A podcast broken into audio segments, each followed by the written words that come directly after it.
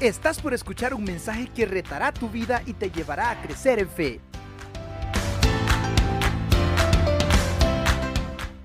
Buenas noches hermanos, ahora sí. ¿Cómo están? Muy bien. Me alegro a todos los que estamos presentes y también a los que están conectados en los medios electrónicos, los dispositivos que solemos tener ahí en nuestras manos o en nuestros hogares. Esta noche vamos a continuar con una serie que se inició la semana anterior, eh, buscando principios que nos ayuden a, a, vivir libres en medio de tantas situaciones que se dan a nuestro alrededor. Y es que cada vez que nos acercamos a esta época del año, a mediados de noviembre, inicios de diciembre, hay como un, un aroma en el ambiente. No sé si lo siente. Bueno, ustedes van a sentir los que están acá un olor a café, ¿verdad? Delicioso, por cierto. Pero no es ese aroma al que yo me refiero. No sé si usted lo siente estos días, algo en el ambiente. No estoy hablando del olor a pavo porque todavía es muy temprano, ni tampoco estoy hablando del aroma de la Navidad. No, estoy hablando de un aroma que hay de una gran campaña de mercadeo, de publicidad, que pone una gran presión para que nos metamos a comprar, a gastar, a obtener todo aquello que según nos dicen los medios, nos merecemos. Y no solo nos lo merecemos, es que nos van a hacer felices y nos van a hacer sentir identificados, eh, realizados y, vamos a, satisfacer todos aquellos anhelos y deseos de nuestra alma.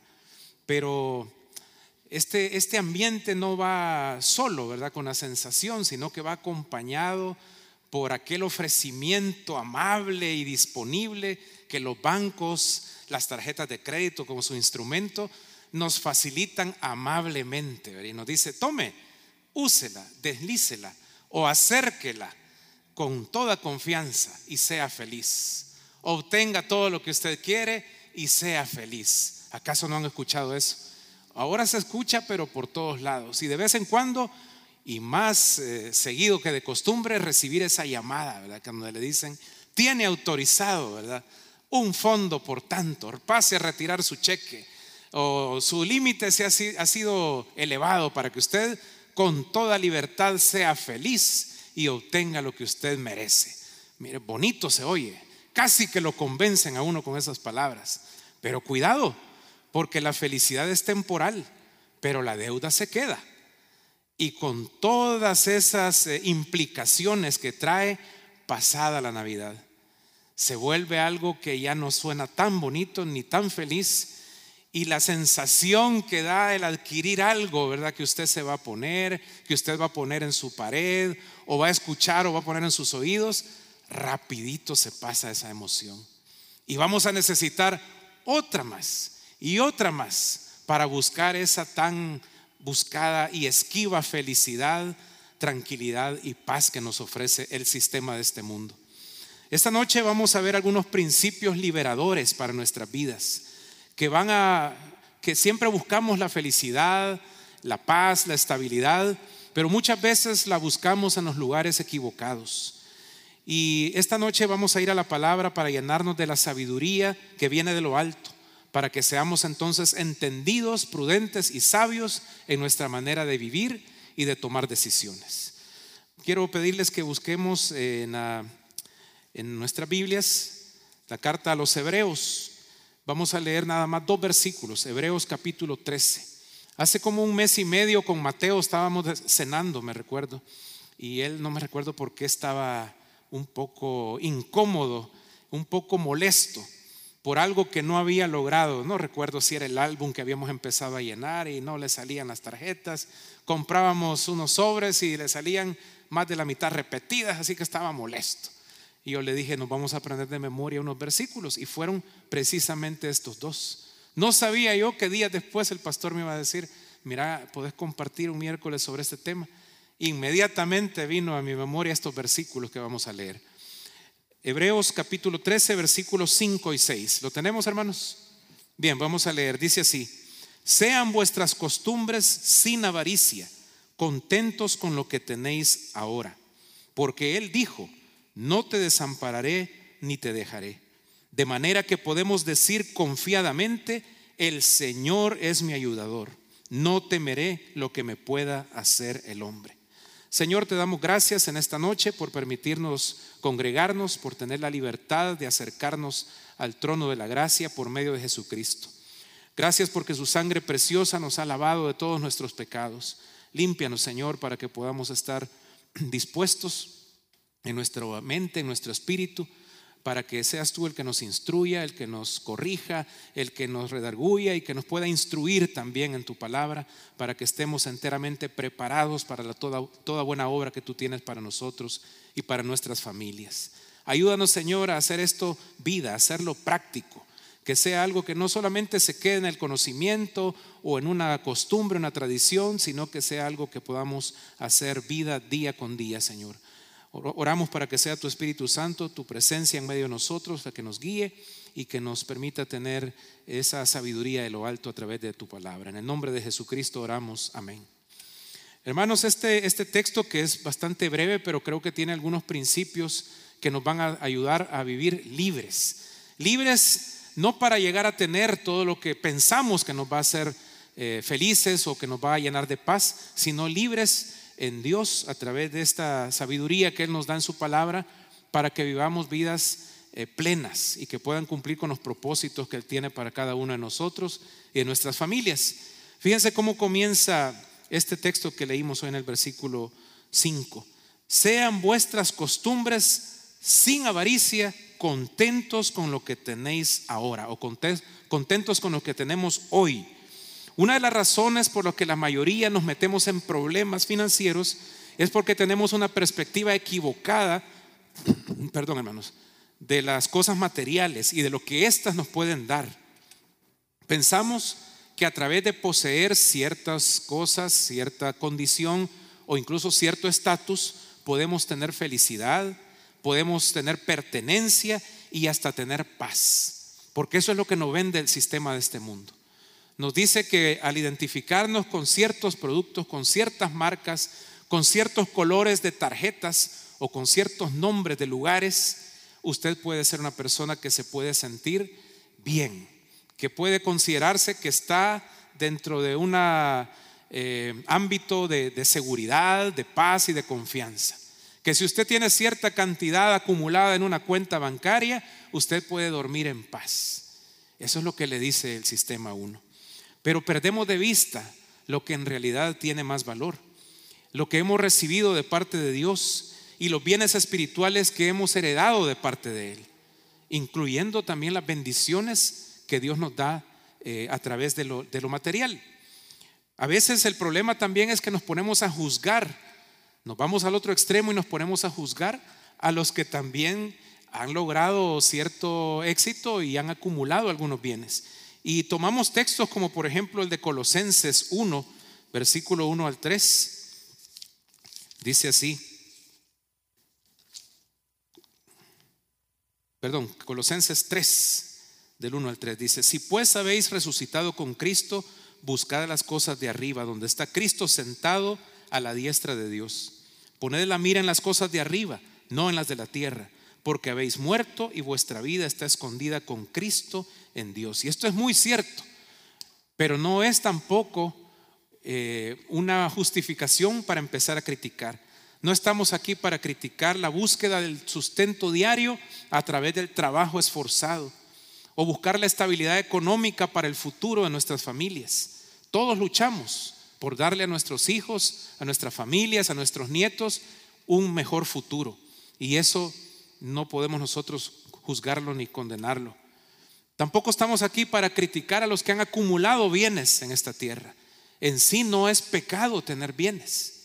Lo podemos considerar incluso una bendición de parte de Dios. Pero tampoco estamos para juzgar y criticar a los que no tienen bienes y que viven con escasez. El punto no es la cantidad. El punto no es cuánto tiene o cuánto le falta. El punto es qué actitud tenemos hacia los bienes materiales y a dónde vamos a encontrar el verdadero cimiento para nuestra paz, para el gozo y la estabilidad de nuestras vidas y la de nuestras familias. Ese es el punto, la actitud. Porque a eso se refiere el escritor de Hebreos cuando dice, sean vuestras costumbres sin avaricia. que nuestros hábitos, que nuestro día a día no esté basado en avaricia. Y aquí hay dos conceptos, creo que, bueno, no sé qué pasó con la pantalla, pero hay dos conceptos que en algún momento van a aparecer que quiero que los tengamos bien claros. Avaricia y codicia, dos hermanas gemelas muy parecidas unas con otras. La avaricia es el afán desmedido de acumular o poseer bienes sin la intención de compartir con los demás. Esto es la conducta de los acumuladores, perdón, que adquieren más y más bienes sin una necesidad aparente más que la de tratar de ser felices y de sentirse seguros. Ustedes han visto esos programas, ¿verdad? En la televisión hay un canal ahí que pasa un programa de acumuladores. Y es terrible ver esa gente, a veces hombres, a veces mujeres, señoras, que tienen habitaciones, bodegas y casas completamente saturadas de objetos que nunca usan, que ni saben cuánto tienen, pero lo van metiendo ahí, lo van guardando, nada, no se deshacen de nada. No existe para ellos la generosidad como para compartir con otros que a lo mejor anhelan algo de lo que ellos tienen ahí guardado. Pero es que para ellos la avaricia los ha llevado a sentir que el acumular el tener rebalsando esa casa, el tener rebalsando esa bodega o esa cuenta, eso les da tranquilidad, les da paz y les da seguridad. Y por eso son avaros. Y no quieren gastar nada. Y no quieren compartir nada porque pierden la seguridad. Uy, ¿y si doy? ¿Y mañana? ¿Y si no hay? ¿Y si no cae? Y entonces nos volvemos con esa sensación falsa de seguridad en los bienes materiales. Pero las riquezas y los bienes de este mundo le salen alas y se vuelan. De un día para otro se puede perder mucho, por no decir todo. Con solo perder la vida, ahí se terminó todo, porque no nos llevaremos nada a la otra vida. Desnudos venimos a este mundo y así vamos a partir. Pero el que tiene esa actitud y esa avaricia está acumulando y acumulando y pretende tener seguridad y garantizar su futuro a través de tener y poseer sin compartir. Pero su hermana gemela, la codicia, también la acompaña. La codicia es el ansia desmedida de riquezas, estatus y poder, siempre deseando más y nunca estar satisfechos. Y esta es la diferencia, porque el que codicia tiene lo necesario, tiene lo suficiente, pero siente que nunca es suficiente. Y quiere lo que el otro posee, y quiere más y nunca está satisfecho y mucho menos agradecido. Por eso, la segunda frase que aparece en este versículo dice, contentos con lo que tenéis ahora. Esa es la actitud que Dios quiere de nosotros. Estar contentos hoy, no mañana. No contentos con lo que Dios te va a dar el otro año. No, contentos con lo que tenemos ahora, con lo que tenemos hoy. Por eso la advertencia de Dios es tan fuerte, para no que nuestros corazones no se vayan en la dirección equivocada a buscar la base de nuestra paz, de nuestra confianza, de nuestro contentamiento en las cosas materiales que no son seguras.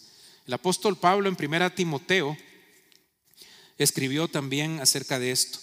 1 Timoteo 6, 10 y 11 dijo él, porque raíz de todos los males es el amor al dinero el cual codiciando algunos se extraviaron de la fe y fueron traspasados de muchos dolores. Mas tú, oh hombre de Dios, o también podemos decir, oh mujer de Dios, huye de estas cosas y sigue la justicia, la piedad, la fe, el amor, la paciencia y la mansedumbre.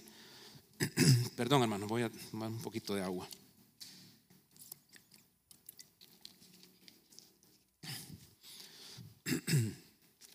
Nos advierte entonces este texto de que no debemos enamorarnos del dinero. Y aquí hay claramente algo que no debemos hacer. No enamorarnos. ¿Qué pasa cuando nos enamoramos, hermanos? ¿Se recuerdan de esa sensación o, están enamorados? ¿Qué, ¿Qué le lleva a estar enamorado de alguien, de un ser? Dígame usted. No tiene ojos para nadie más. Quiere pasar todo el tiempo con esa persona quiere disfrutar, compartir, eh, acariciar, ¿verdad? Y estar ahí lo más que se pueda con este ser querido del que usted está enamorado. Dígame si no es así. Ahora, el problema es que es don dinero el enamorado. Y entonces hay personas que no necesariamente es que están tocando los billetes, aunque algunos sí. De hecho, quiero contarles algo que escuché hace un par de semanas. Estaba en un entierro y una persona le estaba contando a otra que tenía problemas, eh, este conocido de, él, que tenía problemas para dormir. Y resulta que esta persona para poder conciliar el sueño hacía algo muy curioso. Se levantaba en la noche, no sé de qué horas o en la madrugada, sacaba sacos de dinero que tenía escondidos debajo de su cama y se ponía a contar el dinero para volverlo a guardar en el mismo lugar. Y así tenía tranquilidad para irse a dormir de nuevo. Y esto no es invento, yo lo escuché en un velorio hace poco, en un entierro. Y entonces digo, esta persona parece que está enamorada del dinero. Y cuando está uno enamorado, no tiene ojos para nada más. Y eso es lo que Dios nos está previniendo. No debemos tener amor al dinero. ¿Por qué? Porque raíz de todos los males es ese enamoramiento hacia el dinero o las cosas que el dinero puede adquirir. No podemos pretender tener paz, equilibrio espiritual, emocional incluso, y para nuestra salud, si nuestro amor está puesto en los bienes materiales y en lo que el dinero puede adquirir. Por el contrario, el apóstol Pablo nos manda fuertemente y nos exhorta a huir de estas cosas. ¿Por qué? Porque nos va a causar dolor, nos van a apartar de la fe si nuestro corazón está puesto en las riquezas. Pero cuando nos manda Él, dice, lo que sí debemos hacer es huir de la codicia y de la avaricia, de estas dos hermanitas gemelas que son tentadoras, pero que nos van a causar muchos dolores. Y lo que nos dice es, que debemos aprender entonces a vivir contentos y agradecidos con lo que tenemos hoy. Y para hablar de contentamiento y de agradecimiento, también el apóstol Pablo nos escribió en Filipenses capítulo 4, dos versículos o tres versículos muy conocidos. Filipenses 4, 11 al 13, se los voy a leer, si usted lo tiene, búsquelo, y si no, pues anótelo por ahí para leerlo después. Dice el apóstol Pablo, no lo digo porque tenga escasez, pues he aprendido a contentarme, cualquiera que sea mi situación. Sé vivir humildemente y sé tener abundancia. En todo y por todo estoy enseñado, así para estar saciado como para tener hambre, así para tener abundancia como para padecer necesidad. Todo lo puedo en Cristo que me fortalece. Este versículo último, el 13, Filipenses 4:13, muy popular muy conocido y muy sacado de contexto también. Porque cuando solo se lee ese versículo, pareciera que somos como Superman, que usted puede hacer lo que quiera, ¿verdad? Porque está en Cristo. Y no es eso a lo que se refiere el versículo, está en el contexto que acabamos de leer. Todo lo puedo en Cristo, que en escasez o en abundancia me sostiene y me fortalece. Así me abunde o, o tenga escasez, Cristo está conmigo y ahí estoy seguro. Y entonces el apóstol Pablo nos, instruye, porque dice él ahí, he aprendido a contentarme. Y esa, esa frase es clave aquí, hermanos. ¿Cómo aprender a estar contento? ¿Qué, causas, qué le causa a usted estar contento? Lástima, no tenemos la pantalla, pero eh, pongamos atención ahí para las palabras que vamos a ir escuchando. ¿Qué le hace contentarse a usted? ¿Qué lo hace sentir contento? Cuando la situación está favorable, cuando comparte con su familia, cuando están comiendo a la mesa, cuando todos están saludables, ¿no es cierto? Cuando tenemos asegurado, ¿verdad?, el ingreso y podemos pagar nuestras cuentas, nos sentimos contentos. Pero el problema es que dice aprender a estar con contentamiento, que no está basado en esas circunstancias, sino en la naturaleza inmutable de Dios. Es decir, que Dios no cambia. Así tengamos poco, tengamos lo suficiente o tengamos en abundancia.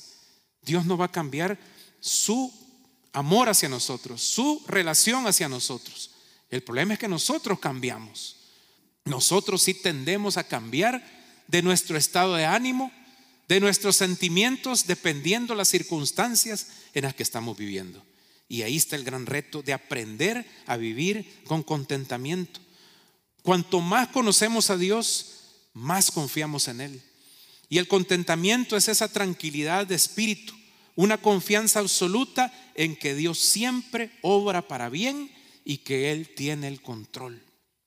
Ahí está el contentamiento. No en que tengamos escasez y que ni modo, porque esa es la expresión, ni modo, hay que sufrir. Pero Dios no nos está diciendo que digamos eso, ya ni modo, no, eso no. O en la abundancia, entonces solo vamos a estar contentos en la condición de que las cosas van bien, todo el viento a favor y con abundancia, tampoco. Nuestro contentamiento está en depositar nuestra fe en Dios, quien está sobre todas las circunstancias quien está sobre nuestras vidas, quien está sentado en su trono de gloria, en donde nunca hay escasez. Y Él tiene el control y además nos ama. Ahí está nuestra esperanza. Ese es nuestro contentamiento, de saber que es Él quien nos tiene en sus manos y que toda la tierra y su plenitud, como lo vimos la semana pasada, le pertenece. Ahí sí podemos estar contentos de depender de un Dios todopoderoso que no es escaso en bienes, no es escaso en amor y no es escaso en virtud también. Y en vista de esto, nosotros tenemos que aprender, aprender a estar contentos, no viendo las cosas que están a nuestro alrededor, sino entonces sí poniendo nuestra vista en las cosas de arriba. Porque no es natural para nosotros, no es natural para el ser humano vivir contentos en toda circunstancia. Así como aprendemos a nadar, ¿cómo aprendemos a nadar, hermanos? ¿Cómo aprendieron a nadar los que pueden? ¿Lo aprendió en un manual? A ver, ¿cuántos levanten la mano? ¿Cuántos aprendieron a nadar bien en un manual? En una guía de YouTube, voy a ver ahí el programita de cinco minutos, cómo se aprende a nadar. Ajá, ya, hoy sí ya puedo, ya lo vi. Lo voy a ver dos veces para aprender bien. No se aprende así nadando. Se aprende a nadar tirándose al agua. Dígame si sí o no.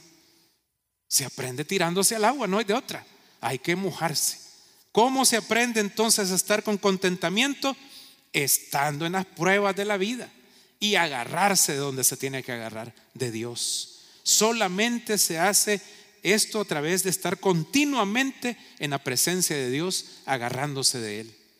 Al pasar por esas pruebas, cuando hay escasez, cuando hay enfermedad, cuando hay angustia, entonces nos agarramos del Señor y Él nos saca adelante y comprobamos su fidelidad o cuando pasamos pruebas de abundancia.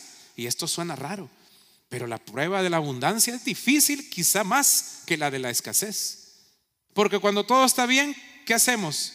Como decía el salmista, Señor, mejor eh, no me des mucho como para que me olvide de ti, ni tampoco para que reniegue. Dame lo necesario. Porque ¿qué pasa cuando nos abunda? Tendemos a alejarnos de Dios. Pero cuando hay prueba, cuando hay escasez, cuando hay enfermedad, están llenas las iglesias. Están llenos los grupos de oración, ¿verdad, hermano de oración? Pero cuando la gente está bien, las sillas vacías. Cuando se llama a orar, muy pocos los que estando bien siguen siendo fieles. Felicito a los que siguen adelante, congregándose, orando, participando, sirviendo y estando bien. Es una prueba dura también de superar la abundancia. Pero cuando pasamos por esas pruebas, nos damos cuenta que Dios nos ama fuera de cualquier circunstancia, fuera de cualquier eh, abundancia o escasez. Dios no quiere que cumplamos cierto estatus. Él nos ama porque Él es bueno y porque somos sus hijos. Así que al pasar por estos momentos debemos proponernos acercarnos y conocer más al Señor para que entonces estemos seguros de que no dependemos de las riquezas, sino que dependemos de Dios. Él es nuestra paz, Él es nuestra seguridad. Por eso nos exhorta aquí el escritor diciéndonos que sean nuestras costumbres sin avaricia y contentos, con contentamiento con lo que ahora tenemos. Pero mira la otra frase que está en este versículo 5. Porque Él dijo, ¿quién? Dios. Dios ha dicho. Y lo que cuenta, hermanos, es lo que Dios ha dicho no lo que yo siento, no lo que los anuncios de la televisión o de las redes me dicen, no lo que me dicen aún los que están a mi alrededor. Lo que cuenta es lo que Dios ha dicho. Por eso dice aquí, porque Él dijo, y mira lo que dijo Dios, no te dejaré ni te desampararé. O póngalo ahí como dice, en realidad, no te desampararé ni te dejaré. Hermanos, Dios nos ha dado promesas para que nos aferremos a ellas. Algunos dicen para que la reclamemos. A mí personalmente no me gusta usar esa palabra de reclamar. ¿Qué le voy a reclamar yo al Dios Todopoderoso? sea Él tres veces santo, yo mil veces pecador, como para que yo tenga el atrevimiento de reclamarle algo. Pero hay personas que usan esta palabra y dicen, reclámele a Dios. Yo más bien digo, me aferro a las promesas que Dios me ha dado, para que así participemos de su naturaleza divina, llena de poder y gracia para vencer, para vencer cualquier tentación. Sin embargo, a pesar de que hay las promesas de Dios y que Él ha dicho, tenemos ciertas eh, inconvenientes. Hay ciertos inconvenientes, me hubiera gustado que, apareciera en la pantalla para que tomaran nota o, lo vieran, eh, que no son de parte de Dios. Él ha dado su palabra, Él nos ha dejado sus promesas, Él es fiel para cumplirlas. El problema siempre viene de nuestro lado. El inconveniente está de nuestro lado humano. Porque ¿qué pasa? Mínimo tres inconvenientes. Desconocemos su palabra. Desconocemos la palabra de Dios. No dedicamos tiempo para deleitarnos y meditar en ella. Rara vez estamos estudiando, meditando y aplicando esta palabra en nuestras vidas y entonces, ¿cómo vamos a conocer lo que Él nos ha dicho, lo que Él ha dicho? Ahí dice claramente el texto que leímos, porque Él dijo, pero ¿y si yo no lo escucho? ¿Y si yo no voy a la palabra para escucharlo? ¿Y si yo no presto atención a las predicaciones? Simplemente me estoy perdiendo una buena parte de lo que Él ha dicho.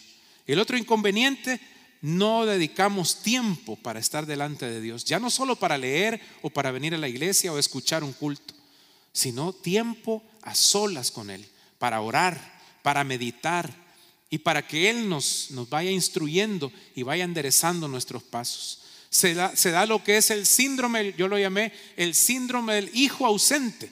Ustedes han escuchado el síndrome del padre ausente. El papá que no está presente en su hogar, por diferentes causas, porque se separó, porque trabaja mucho, porque está en sus hobbies y no está ahí en casa, o que estando presente en casa solo está en calidad de bulto, no participa emocionalmente en la formación de sus hijos. Ese es el síndrome bien famoso del padre ausente. Pero saben ustedes que hay un síndrome del hijo ausente. Muchos hijos de Dios cristianos ausentes. Dios está todos los días esperándonos que nos presentemos delante de Él para orar, para meditar y para pedir su dirección y no llegamos. Y Dios está ahí esperando a jóvenes, a hombres, a mujeres, a niños. Dios esperando como buen padre, pero los hijos tienen eh, ese síndrome de ausencia, que no tienen tiempo para Dios. Y solo nos acordamos de Dios cuando estamos enfermos, cuando vamos a la cárcel, cuando alguien se murió o se va a morir. Ahí sí, pero Dios está todos los días esperándonos. Pero el problema del síndrome del hijo ausente que no tiene tiempo para Dios también nos afecta para no eh, estar eh, recibiendo sus promesas. Y por último, aplicamos mal las promesas también.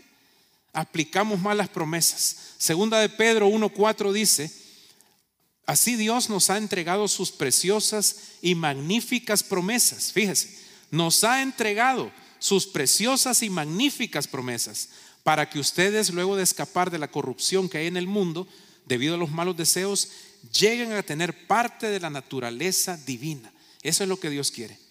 Entonces debemos en primer lugar identificar las promesas que el Señor nos ha dejado. Dicen, por ahí leía un libro, que hay al menos 7500 promesas en la Biblia, no lo sé. Yo no las he contado. Ricardo, no sé si tú las has contado, pero algunos autores dicen que hay aproximadamente 7500 promesas. Bastante. Lo que sí eh, estuve leyendo, investigando, es que por lo menos hay cuatro tipos de promesas. Las promesas personales o específicas. Esa es la primera. La segunda son las promesas universales o generales. La tercera son las promesas condicionales y la cuarta son las promesas incondicionales. ¿Cómo saber cuáles aplican?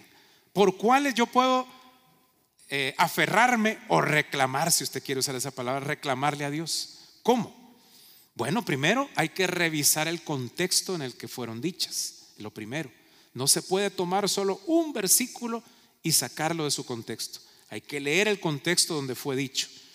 Hay que saber a quién fue dicha esa promesa. ¿A qué persona? Si fue para Israel, si fue para los sacerdotes, para una tribu. Hay que saber a quién fue dicha. Y por último, para qué momento fue dada la promesa. Hay promesas que ya se cumplieron, otras en las que estamos y unas que se van a cumplir al final de los tiempos. Entonces eso nos ayuda a entender cómo vamos a orar específicamente. Les voy a dar rápidamente, por cuestión de tiempo, uy, ya casi nos fuimos con el tiempo, un ejemplo de cada una, pero hay muchísimas. Una promesa personal que ya fue cumplida, por cierto, está en el Evangelio de Lucas, capítulo 1, versículo 30. Dice, entonces el ángel le dijo a María, no temas porque has hallado gracia delante de Dios, y ahora concebirás en tu vientre y darás a luz un hijo y llamarás su nombre Jesús. Este será grande y será llamado Hijo del Altísimo, y el Señor Dios le dará el trono de David su padre, y reinará sobre la casa de Jacob para siempre, y su reino no tendrá fin.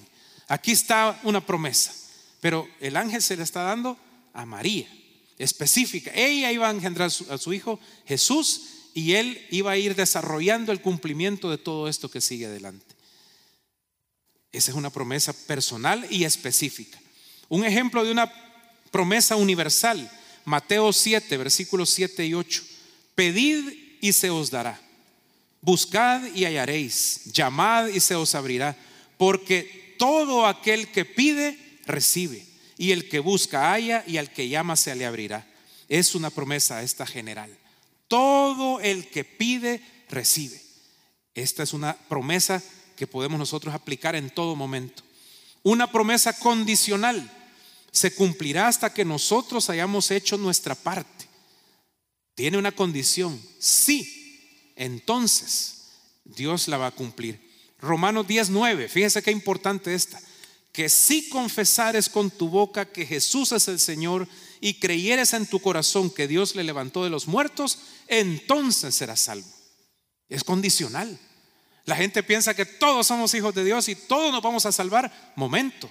Lea bien esta promesa condicional. Si confesares y si creyeres en tu corazón en Jesucristo y que Dios le levantó de los muertos, serás salvo. Promesa condicional. Un ejemplo de promesa incondicional. Será cumplida de parte de Dios porque Él es fiel y Él ha dicho.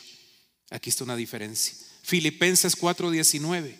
Mi Dios pues suplirá todo lo que os falta conforme a sus riquezas en gloria en Cristo Jesús. Incondicional. Dios suplirá todo lo que nos falta conforme a sus riquezas en glorias. Por eso le decía, Dios no es un Dios de escasez. Dios no es un Dios tacaño. Dios no es un Dios que se hace el desentendido cuando nosotros le buscamos. Él nos va a responder conforme a sus riquezas en glorias en Cristo Jesús. Así que hermanos, aquí tenemos algunos principios bien importantes que si nosotros los conocemos, podemos tener paz, podemos tener tranquilidad, aunque nuestros bolsillos estén vacíos, aunque nuestra cuenta tenga eh, lo mínimo para que no nos la cierren, aunque el mundo parezca que va hacia el fin, ¿verdad? A través de guerras y tantas cosas que suceden. Nuestra confianza, nuestra seguridad no está basada en esas circunstancias o en esos bienes materiales, ni aún en nuestras propias habilidades para producir. Está basada en la fidelidad de Dios en lo que Él ha dicho, en las promesas que nos ha dado y que Él está sentado en su trono de gloria y es abundante en gracia, en bondad y en amor hacia su pueblo, hacia sus hijos. Dios ha dicho que la tierra le pertenece y la plenitud. Por lo, por lo tanto, nuestra mejor opción es descansar en el carácter fiel, amoroso que Él tiene, que ha prometido cuidar de nosotros y suplir toda necesidad conforme a sus riquezas. Porque además nos ha dicho que somos sus hijos y su pueblo. Y aquí dice al, final del versículo del texto que leíamos hoy al inicio, de manera que podemos decir confiadamente. ¿Puede usted decir confiadamente lo que dice, hermanos, aquí? ¿Puede usted expresarlo ahí en su casa, en su lugar de trabajo, en su vehículo o los que estamos aquí? ¿Podemos decir esto con esta actitud? Puedo decir confiadamente, el Señor es mi ayudador, no temeré. ¿Lo podemos decir? A ver, a la cuenta de tres, digámoslo en voz alta. De manera que podemos decir confiadamente, el Señor es mi ayudador, no temeré lo que me pueda hacer el hombre. Esto lo debemos repetir nosotros. pero convencidos de que estamos creyéndolo. Ahí en casa, mañana, cuando vaya a enfrentar una situación, cuando va a ver ese cliente difícil, cuando va para enfrentar situaciones complicadas quizá en su trabajo o de relaciones, usted ponga su fe en el Señor y puede decir esto confiadamente. El Señor es mi ayudador, no temeré lo que me pueda hacer el hombre. ¿Por qué vamos a tener esa confianza? ¿Por qué nos podemos acercar a Dios con toda esa seguridad como la escribe el autor de los Hebreos? Mucha gente piensa que Dios es un Dios tan grande, tan lejano, y lo es, es grande, pero no es lejano. Y que se vuelve inalcanzable, piensan algunos. Es demasiado. Y andan buscando intermediarios, andan buscando mediadores, andan buscando eh, amuletos que les den la seguridad.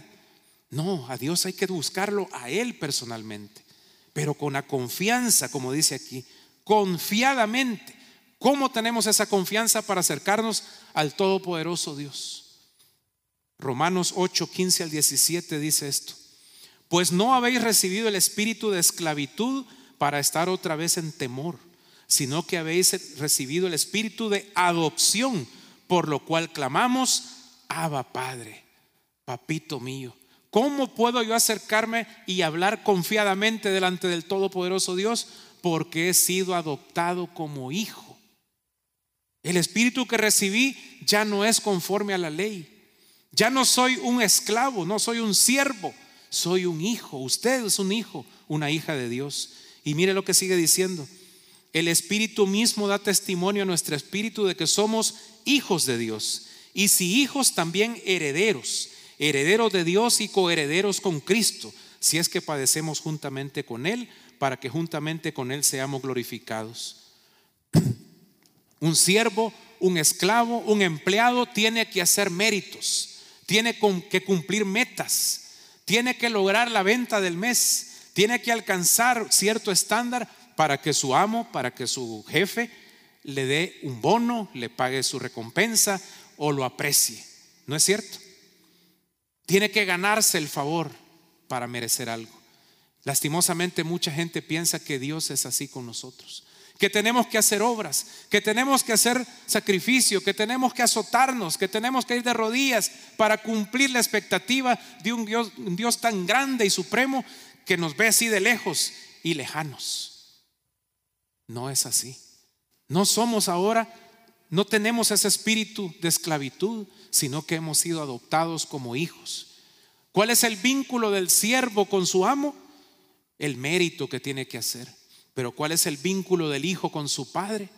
¿Cuál es el vínculo del hijo con su padre? Hermanos, el amor. El amor es el vínculo entre el padre y el hijo.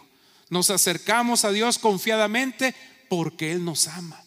¿Y qué muestra de amor nos ha dado? En Jesucristo el enviarlo a la cruz a morir por sus pecados y los míos.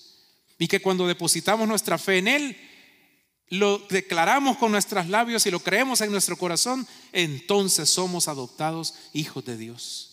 Mis hijos se acercan a mí no porque hagan méritos. Puede haber hecho bien, puede haber hecho mal, no hizo la tarea, pero sigue siendo mi hijo y lo amo por el hecho que es mi hijo. Y eso tiene Dios con nosotros. Como hijos nos acercamos a Él en amor, con toda confianza. Y por eso podemos decir confiadamente, el Señor es mi ayudador. No temeré lo que me pueda hacer el hombre. Nuestra paz, hermanos, nuestra felicidad, nuestro contentamiento, nuestra pertenencia, la tenemos en Dios. No es la escasez, no es la abundancia, no son las circunstancias las que nos van a dar esa tranquilidad. No son las tarjetas de crédito ni las ofertas que usted va a escuchar todo el mes y el que falta. Es el tener nuestra confianza, nuestra esperanza en el señorío de Dios sobre toda la creación y sobre nuestras vidas principalmente. Él es nuestra paz, Él es nuestro gozo. Y tenemos paz para con Dios por medio de nuestro Señor Jesucristo. Si usted todavía está buscando paz, está buscando estabilidad emocional, incluso material, a través de cosas, a través de tradiciones, de religiones, de filosofías, no siga perdiendo el tiempo buscando donde no hay. Busque la paz a través de Jesucristo con nuestro Dios Todopoderoso. Él está en su trono de gloria reinando, gobernando y nos ofrece su amor y nos ofrece su abundante gracia y responder nuestras necesidades conforme a sus riquezas en gloria, no conforme a nuestra necesidad. Así que que el Señor nos guíe, nos bendiga y en esta época nos ayude a estar bien claros a dónde está nuestra estabilidad. Que el Señor les bendiga, hermanos, y buenas noches. Gracias. ¿Estás listo para más? Acompáñanos presencialmente los miércoles a las 7 de la noche y domingos desde las 10 de la mañana. Somos Auditorio Cristiano.